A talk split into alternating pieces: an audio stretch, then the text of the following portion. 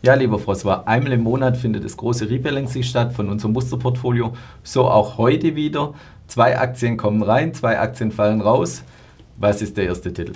Also wir haben zwei Knalleraktien heute, wo präsentieren wollen, wo vielleicht nicht so bekannt sind weltweit, aber eine perfekte Kombination der David-Schere sind. Ja, wie lautet denn der erste Titel? Der erste Titel heißt West Pharmaceuticals. Es ist ein Titel mit einer Marktbesicherung von 30 Milliarden US-Dollar und ist momentan absolut en vogue. Ja, du sagtest schon, vielleicht nicht so bekannt hier in Europa.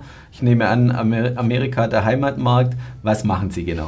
Also ganz etwas Spezielles. Die machen sogenannte Injektionsnadeln mit Zubehör. Das heißt, sie haben schon die Flüssigkeit oben in der Injektion für die Behandlung von Patienten. Und das macht dieses Unternehmen relativ attraktiv für die Zukunft. Und lag ich richtig, amerikanischer Wert? Richtig 100% Volltreffer, weil das Unternehmen natürlich relativ forschungsintensiv unterwegs ist. Ist sie nur konzentriert auf Amerika oder auch weltweit im Vertrieb mit den Produkten? Sie hat natürlich auch Vertriebsstationen auch in Europa, speziell in Deutschland, aber hauptsächlich in Amerika und dort ist der Markt wirklich im Steigflug begriffen. Ja, du schaust auch immer die Zahlen von den Unternehmen an, insbesondere auch wenn sie neu vorgestellt werden. Welche Zahlen sind dir besonders ins Auge gesprungen? Wir machen die ganz einfache Deklination der David-Schere und fangen an mit dem Umsatz. Der Umsatz lag im 2020 bei 2,15 Milliarden US-Dollar und sollte ansteigen auf 3,5 im 2025. Der zweite Teil der Target ist die Umsatzrendite. Die steigt an von 19,4% auf 25,8% im 25. Und dann, last but not least, eine Dauerfrage, ist die Dividende, die steigt an von 0,66 US-Dollar pro Aktie auf 1,11 US-Dollar. Ja, und die Performance schauen wir im Gegenzug natürlich auch immer an. Die Aktie kommt jetzt neu rein ins Musterportfolio. Vielleicht deshalb auch ein paar Worte. Wie ist sie die letzten Wochen, Monate und vielleicht auch Jahre schon gelaufen? Also wir müssen ganz offen sagen, absolut sensationell. In den letzten 90 Tagen plus 17,1% versus 4,9% für den Markt. Und über 5 Jahre plus 241,7% versus 59%. Ja, und bei Aktien, die neu reinkommen, auch bei Aktien, wo länger schon drin sind, schauen wir immer auch die Branche etwas an und vielleicht die Branche in Zusammenhang auch mit den Risiken. Also ich sage dir ganz offen, ist ein Weltmarktglied in seinem Bereich.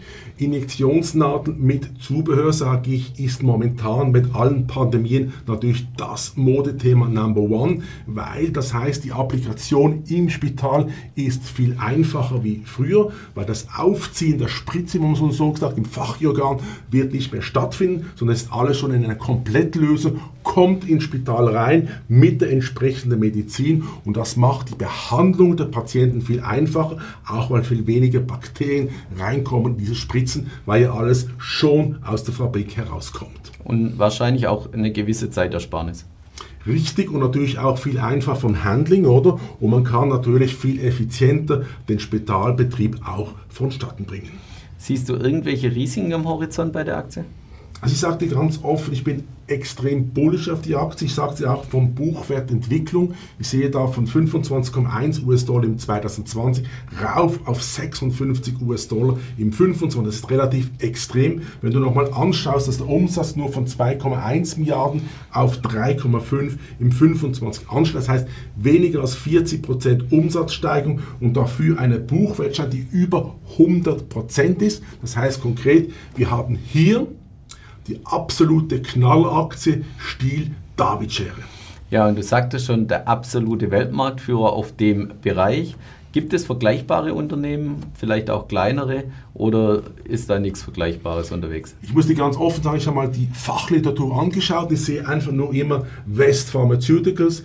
Die institutionellen Investoren aus Amerika sind relativ extrem heiß auf diesen Titel. In Europa haben wir noch nicht diese Response, die wir gesehen haben, wie in Amerika. Aber ich sage dir ganz offen, wenn wir dann ausgehen, dass die Pandemie nochmal zunehmen. Ich denke jetzt an Covid-2, neue Varianten, wie auch sonstige Krankheiten. Dann ist ganz klar, dass West Pharmaceuticals mehr als optimal positioniert ist für die Zukunft.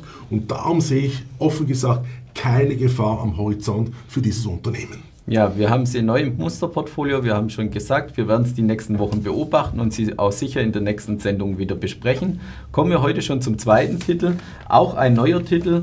Wie ist der Name des zweiten Titels? Broadridge Financials. Sicher nicht jedermanns Sache, weil es ist ein Unternehmen, das sich spezialisiert auf Finanzmarktinformationen, aber die Zahlen des Unternehmens sind absolut fantastisch und wieder eine Knalleraktie im Stil der David-Schere. Ja, und du sagtest schon, wahrscheinlich auch nicht so bekannt in Europa. Soweit ich gesehen habe, auch ein amerikanisches Unternehmen. Gibt es noch gar nicht allzu lange, damals in der Finanzkrise entstanden. Auf was hat sie sich fokussiert? auf die hochqualitativen Finanzdateninformationen, die nicht jedermann hat. Das heißt, es sind sogenannte Brokers, Banken oder Händler, die auf diese Systeme setzen. Und das sind dann gleichzeitig die Kunden, die diese Informationen empfangen in dem Fall.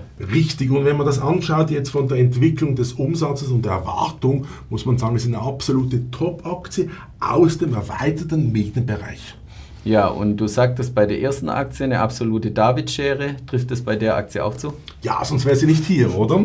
Also ganz einfach. Umsatz lag im 2021 bei knapp 5 Milliarden US-Dollar und sollte ansteigen auf 7,18 im Jahre 2026. Jetzt kommen wir zum zweiten Teil der David Chain, das ist nämlich die Umsatzrendite. Die steigt an von 18,1% auf 20,8% im 2026. Und meine Lieblingsfrage? Dividende. Dividende, die steigt fantastischerweise an, nämlich von 2,3 US-Dollar pro Aktie auf 3,48 im 2026.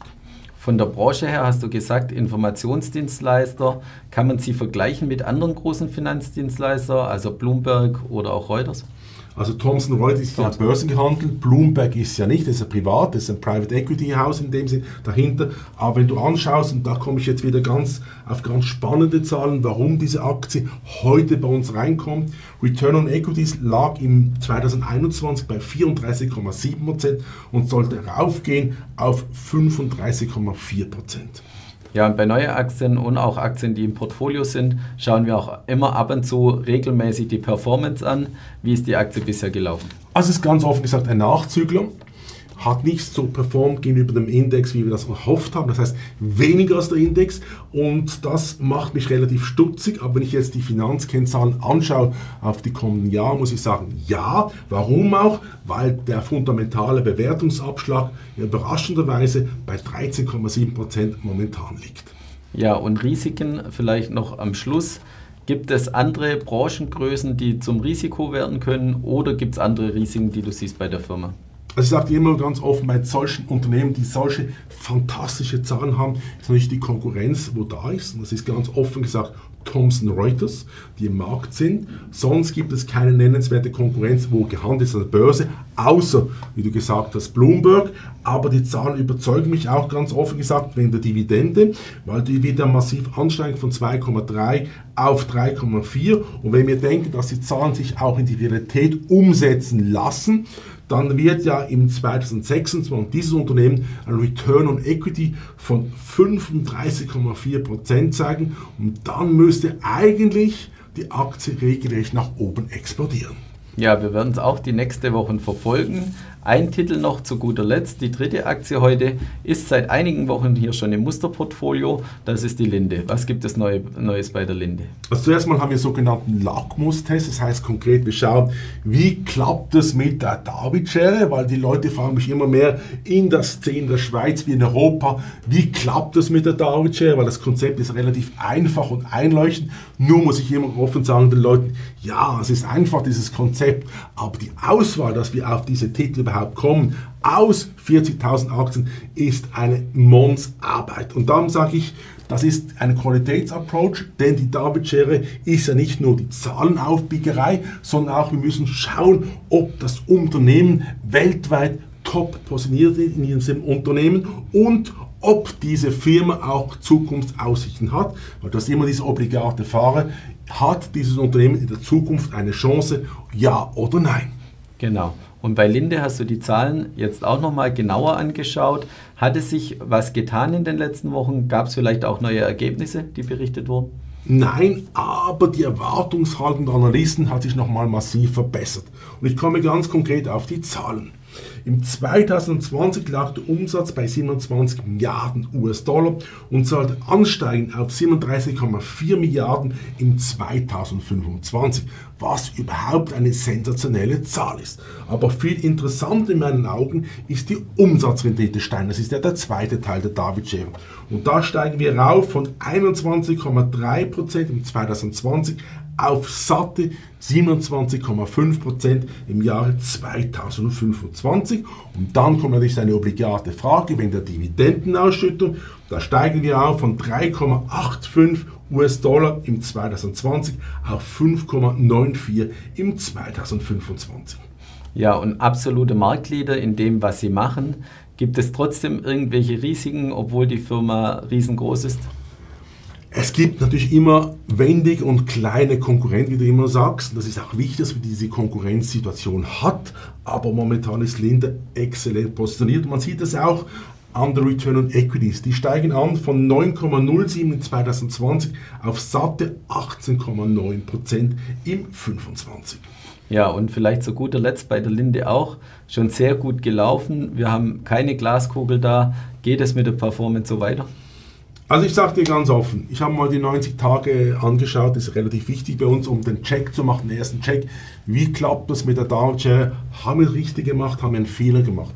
Wir haben da 7,5% für die Linde-Aktie versus 4,9%.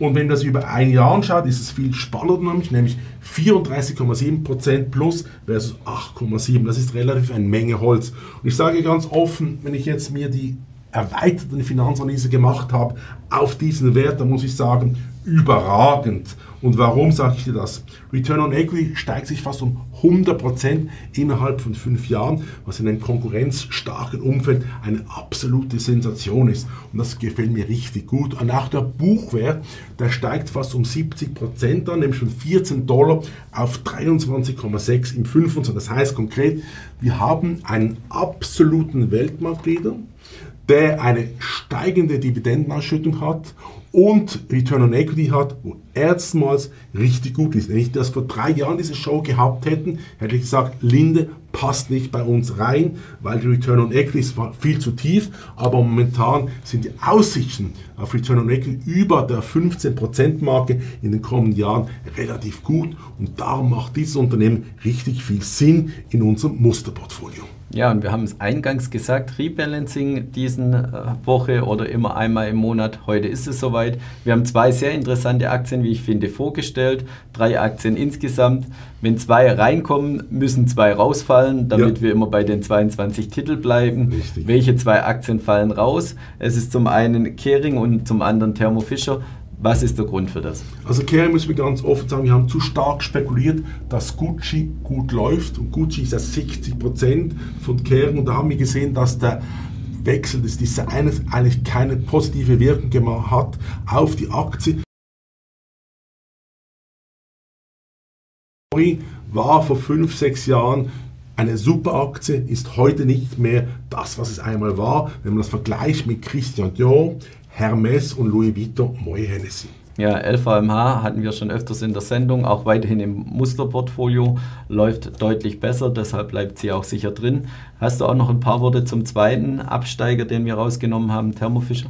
Thermo Fisher ist eigentlich eine absolut geniale Firma. Ich meine, im Medizinalbereich tätig, hat die richtigen Produkte, aber, muss man ganz offen sagen, hat den Wandel nach Covid-19 richtig verpasst. Das heißt, die Umsatzrenditen wie auch die Umsatzsteigerung sind relativ flach ausgeblieben. Das heißt, wir haben ganz andere Werte wie West Pharmaceuticals, die hier massiv ansteigen in Sachen Rendite und auch Umsatz entwickeln. Das heißt, Thermo Fischer ist ein tönender Riesen geworden, der wie ein Elefant im Porzellanladen herumtanzt, aber eigentlich nicht viel Erfolg bringt für die Aktionäre und darum aus dem Musterportfolio herausgenommen wird. Und ich glaube, mit den neuen heißen Titeln, die wir haben, werden wir sicher besser positioniert sein wie mit den bisherigen beiden, um nochmals zusätzlichen Schwung in unser BX-Musterportfolio hereinzubringen. Ja, herzlichen Dank, lieber François, für die drei Knaller-Aktien, die du uns wieder mitgebracht hast. Und liebe Zuschauer, schauen Sie wieder bei uns vorbei, wenn es heißt Morning